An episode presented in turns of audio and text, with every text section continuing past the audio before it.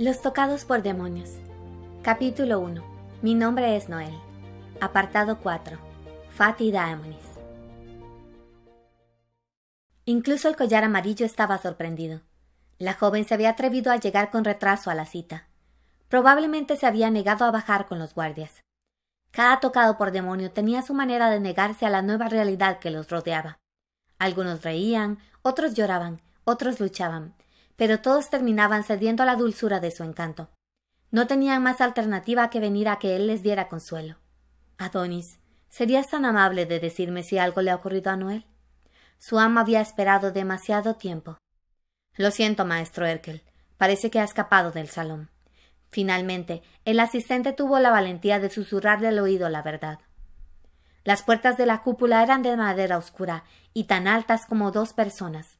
Solo los más fuertes del clan eran capaces de abrirla sin ayuda de los guardias que permanecían a su lado día y noche.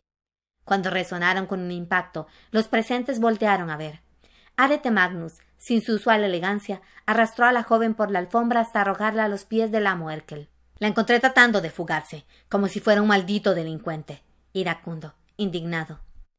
Gracias por traerla aquí, mi pequeño Arete. Yo me haré cargo.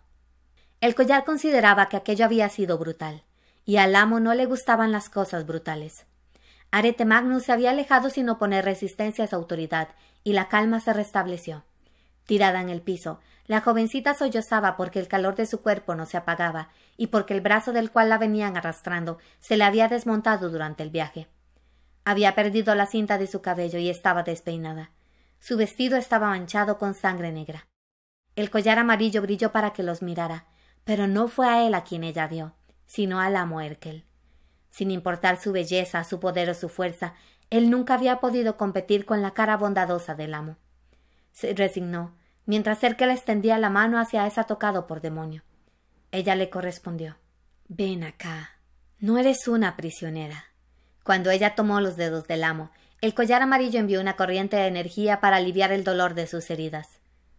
Te dije antes que tu vida y tu muerte eran nuestra responsabilidad. Si sales sola de las murallas, correrás peligro y eso es algo que no vamos a permitir. ¿Comprendes? Sé que usted quiere hacerse responsable de mí, pero. Mi madre aún vive, señor, afuera de estas murallas. Mi madre vive, me ama y me espera. Tengo que ir y estar con ella. El collar sintió como esas palabras mecían un sentimiento olvidado en sus adentros. Mi pequeña y dulce Noel, ahora nosotros somos tu familia. En ausencia de tu madre, nosotros te protegeremos del peligro y jamás te abandonaremos. La esencia de nuestro clan es que no existe la traición entre nosotros. Aunque Ari te puede ser algo grosero, debes agradecerle el ir a cuidarte y rescatarte. Le acariciaba el cabello. Mira esa herida. Te ocasionará la muerte si no la tratamos. ¿Me dejarías verla? Ella asintió. Bajó a la parte izquierda del vestido y dejó al descubierto la mancha negra sobre el corazón. Un susurro de asombro recorrió la sala. El líquido negro no dejaba de brotar, aunque ahora era menos espeso. El collar amarillo sabía que había nacido para esto. El amo colocó ambas manos sobre su frente un momento para crear la barrera y luego las extendió ante la herida de la nueva. El gemelo amarillo ocupó el espacio y dejó caer una sensación de alivio sobre la joven, mientras hacía que la temperatura de su cuerpo descendiera. Estoy sellando la piel dañada por el espectro para que tu cuerpo pueda asimilar su presencia. Si no realizo este proceso, tu sangre hervirá hasta matarte. Los ojos de la joven se abrieron. Has tenido suerte de que nuestro arete te haya encontrado a tiempo. La piel de la herida comenzó a tomar un tono grisáceo semejante al de los ojos del amo. El poder del collar amarillo haría descender el calor de la sangre del atocado por demonio. ¿Me permitirías revisar tu herida? Ella asintió. Este procedimiento lo ejecutaban con una sola mano. El gemelo amarillo dejó resbalar su esencia a través de la mano del amo Erkel y penetró en la herida del pecho. Con una onda amarilla recorrió a la joven y le heló los sentidos. El collar examinó el tejido afectado y calculó la profundidad de la herida. Después, subió a través de la mano y penetró en la mente del amo para contarle el secreto. Ha sido atravesada hasta la mitad del corazón, declaró el amo Erkel, y algunos incluso se levantaron de sus sillas. El collar amarillo ya no recordaba los tiempos pasados tan bien como antes. Sin embargo, todavía podía comprender el significado de esas palabras. Frente a él, La jovencita se acomodaba el vestido, sin saber el peso que descansaba sobre sus hombros. Las altas autoridades discutían unas con otras en la cúpula y algunos mensajeros del ilustre de la percepción salieron corriendo para llevar la noticia. El poder de un tocado por demonio se deriva del espectro con el que ha hecho contacto. El sitio y la profundidad de la marca definen el nivel de habilidad que alguien puede tener. La herida sobre el corazón es el nivel máximo que puedes alcanzar como un tocado por demonio. Noel, tú eres algo increíble, ¿sabes? Con el tiempo, conocerás en tu interior una fuerza que ni siquiera yo podré entender. El amo se puso de pie, alto y delgado. El resto del clan también se levantó, y solo la nueva integrante quedó ahí en el piso, inocente de sus circunstancias, con el cabello desordenado y los ojos lagrimosos. Noel, desde este momento serás uno de nosotros. Te cuidaremos y te protegeremos siempre, incluso de ti misma si es el caso. Serás conocida como el demonio del destino, Fati Daemonis, del clan de los tocados por demonios. Fati Daemonis, del clan de los tocados por demonios.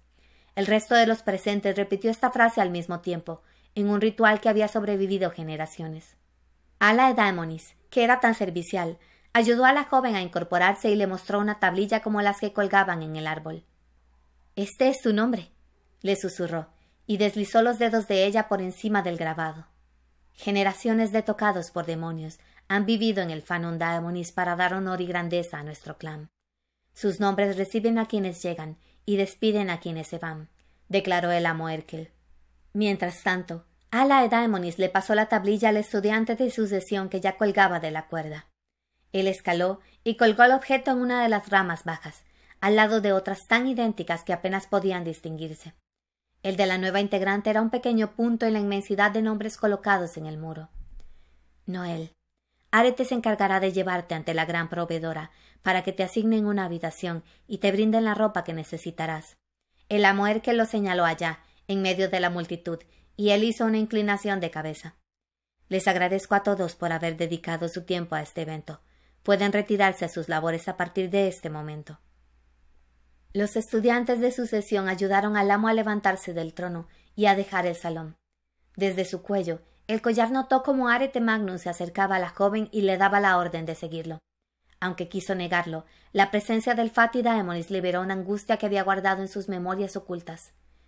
Supo que su gemelo rojo sentía lo mismo.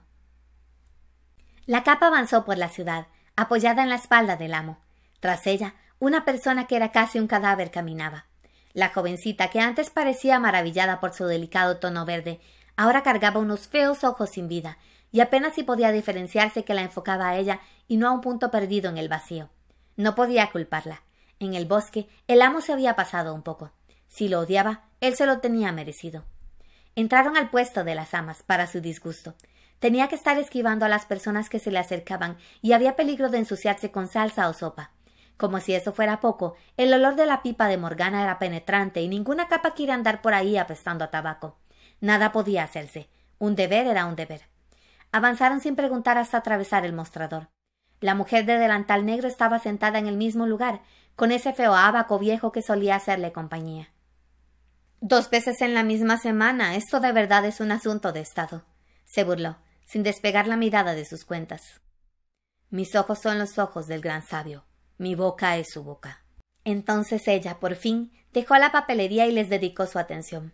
Morgana era una cabeza más alta que la jovencita, gruesa, de senos grandes. Aunque su cabello era tan negro como el cielo nocturno, su cara ya dejaba ver algunas arrugas que delataban el peso de la edad. La inteligencia le exudaba por cada poro del cuerpo. Tenía una voz fuerte y potente. Le gustaba fumar tabaco en una pipa que tenía al lado del escritorio. La palma de su mano derecha, incluyendo los dedos, era una cicatriz grisácea, su marca del espectro. Habla, pequeño. El tiempo mal aprovechado no regresa nunca. El gran sabio le ha dado la bienvenida al clan hoy. Fati Daemonis. Preséntate. Soy Noel, señora. Es un placer. La jovencita se inclinó. ¿Y por qué le ha dado a él que el por ponerse tan serio con los recién llegados? Hasta se ha dado el lujo de enviar a su pequeño a escribirla hasta la mitad del corazón. Él le señaló el lado izquierdo del pecho. El gran sabio está esperando mucho de ella y de las personas que la tengan a su cargo. Y finalmente, el amo obtuvo la sonrisa de Morgana. Si ese es el caso, la mujer se puso de pie y caminó hasta ellos. Creo que tendré que hacer un espacio para atenderla. Le dio una palmada en la espalda al amo. Ya puedes irte, pequeño. Estará bien conmigo. Quedarás al cuidado de Morgana, le indicó a la jovencita, sentencioso. Obedécela en todo. Noel tuvo el instinto de despedirse de algún modo. Luego recordó su brazo dislocado mientras Arete la arrastraba por la alfombra. Nunca tuve la oportunidad de agradecerle por salvarme cuando nos conocimos. Ese pensamiento la atormentaba. Pero quizá ni siquiera merezca mi agradecimiento. Lo vio caminar hacia la puerta y selló sus labios. Una punzada en el pecho le cuestionaba si era lo correcto. Que tengas buena fortuna. Pero Morgana sí gritó unas palabras. Como respuesta, él levantó el brazo y lo quitó. Noel esperó hasta escuchar el sonido de la puerta. Cuando su cuerpo supo que él ya no estaba dentro de la habitación, sus músculos se relajaron. Así fue como lo supo. Le temo. Morgana dirigió una mirada fulminante a las amas que allí se encontraban, quienes salieron hacia otro cuarto. Sus músculos se tensaron de nuevo. Le temo a los que viven aquí y a lo que está sucediendo. A pesar de eso, se mantuvo de pie para escuchar. Mi nombre es Morgana y soy la gran proveedora del Fanum Daemonis. Ningún recurso puede moverse dentro de estos muros sin que yo me entere. No pudo resistirse y volvió a tomar algunos papeles de la mesa. Como tu clan, te proveeremos de comida, vestido y techo, aunque te vendría bien trabajar para poder tener acceso a más recursos. La miró de arriba abajo, con algo de lástima. Normalmente te habría enviado a tu casa de inmediato, pero creo que será mejor tenerte por acá un par de días más para asegurarme de que estés bien. Te daré un cuarto al lado del mío por si llegas a necesitarme. Hizo una pausa y esperó respuesta. ¿No vas a decir nada? ¿Ni siquiera gracias? Tenía miedo de ellos, de lo que pudieran hacerle y peor aún de lo que esperaban de ella. Aquella mujer no se parecía a nadie que Noel hubiera conocido. Esa determinación, esa soberbia. ¿Acaso las mujeres tenían derecho a hablarle hacia los hombres, a tener abacos, a hacer cuentas? ¿Acaso ella algún día se comportaría como ellos? Y arrastraré a alguien por la alfombra de la cúpula para que haga lo que yo quiera. Con todo respeto, yo no deseo quedarme aquí, señora. No deseo ser un tocado por demonio, lo afirmó, de nuevo, y supo que lo afirmaría cuantas veces fuera necesario, porque esa era su determinación. ¿Y quién desea eso? Morgana se rió. Tenía tu edad cuando vi los ojos del espectro. Estaba jugando con mis hermanas, resbalé, y mi mano se fue hasta el fondo de ese cuerpo de cera que estaba escondido bajo un arbusto. Fue un accidente, Noel, pero cambió mi vida. Los monstruos tomaron la aldea, y mi padre comenzó a buscarme para cortarme la cabeza. Yo ya no era un humano, y ninguna razón convenció a mi padre de lo opuesto. La barrera me salvó. En el momento en que salí se activó para separarme de mi asesino, y gracias a eso estoy viva. Vagué durante semanas por la selva, comí plantas envenenadas y tomé agua contaminada. Cuando me encontraron, estaba dormida sobre mi vómito. Me trajeron aquí, me limpiaron, me curaron y me sanaron, también me dijeron la verdad, que no volvería a ser humana. ¿Crees que sentí agradecimiento? No lo hice. Quise luchar e irme a casa como todos. Se puso de pie y caminó hacia ella. Pero ser un tocado por demonio no es una elección, Noel. Nos convertimos en esto, y debemos vivir como esto.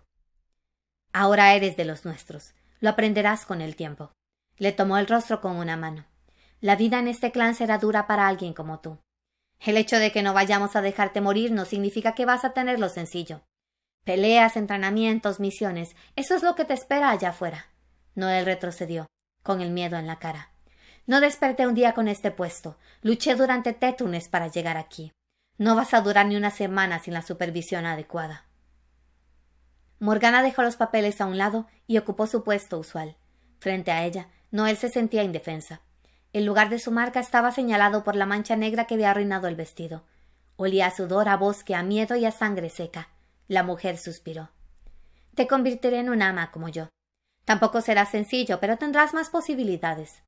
Te entrenaré y te enseñaré lo que sé, para que algún día puedas sustituirme. La joven notó que aquello no era una pregunta, sino una afirmación. A mi lado, dentro de estos muros, podrás sobrevivir como un tocado por demonio. Sí, señora, ella volvió a inclinarse, avergonzada. Gracias por permitirme quedarme aquí.